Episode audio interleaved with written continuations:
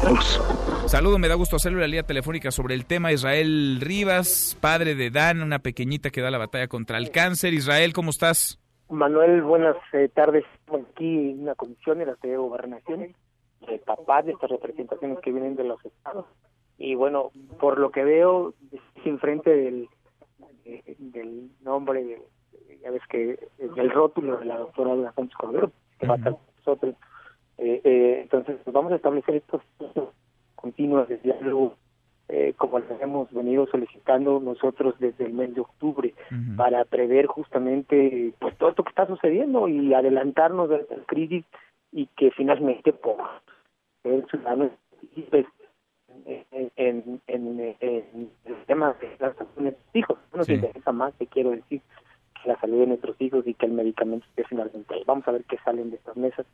Eh, queremos ser como siempre eh, eh, muy optimistas porque bueno tenemos eso en la sangre nosotros somos optimistas luchamos contra la enfermedad de nuestros hijos y queremos serlo también en este caso. Entonces vamos a ver qué pasa. Vamos a exigir que estas mesas sean permanentes.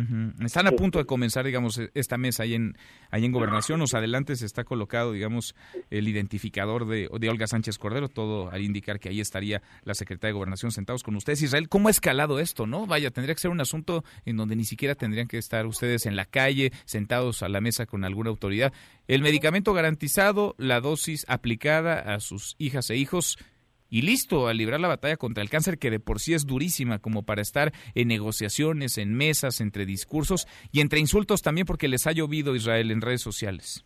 Nos ha llovido en redes sociales y nos llovió Manuel el, el domingo que estuvimos en el Zócalo de una manera impresionante, de verdad que eh, yo le he dicho en los últimos días los papás que tenemos con cáncer deberíamos estar tanto por la sociedad como por las autoridades del gobierno de manera muy, muy especial, por todo el entorno de sufrimiento, de dolor que se vive en esta situación y a veces encontramos todo lo contrario. Yo sé que no es la sociedad, pero pidió una parte de ello. Claro, pero es, es, es, durísimo, ¿no? Ayer estaban con nosotros en esta mesa para todos Adrián y Julián Levarón y nos decían, esta marcha no era contra el presidente López Obrador, era una marcha de víctimas, era una marcha para visibilizar cosas y es muy doloroso que las víctimas sean victimizadas otra vez por la misma sociedad, desde la plaza pública, pero también desde el ejercicio del poder. Israel, ¿qué certeza tienen hoy sobre los medicamentos de sus hijas e hijos? Es lo que vamos a preguntar. Tenemos un pliego de ocho eh, de ocho puntos, entre ellos y así se está consolidada, cuándo va a llegar la caída de los medicamentos, cómo se van a suministrar estos medicamentos a los hospitales. Con una lista larga ahí de, de, de preguntas y, y, y, debemos de trabajar eh, con esta situación. Entonces, pues ahí está el trabajo del gobierno y el trabajo también de nosotros. Nosotros que ser ciudadanos responsables, que participemos activamente en esto. ¿no? Ya, ya no nos podemos confiar más, uh -huh. lo que te digo, ya no nos podemos confiar porque ha habido muchos desabastos y ha sido un y ha sido continuo. Entonces necesitamos ya eh, pruebas contundentes de que esto verdaderamente no va a volver a pasar. Por eso pues estamos sí. aquí, ¿no?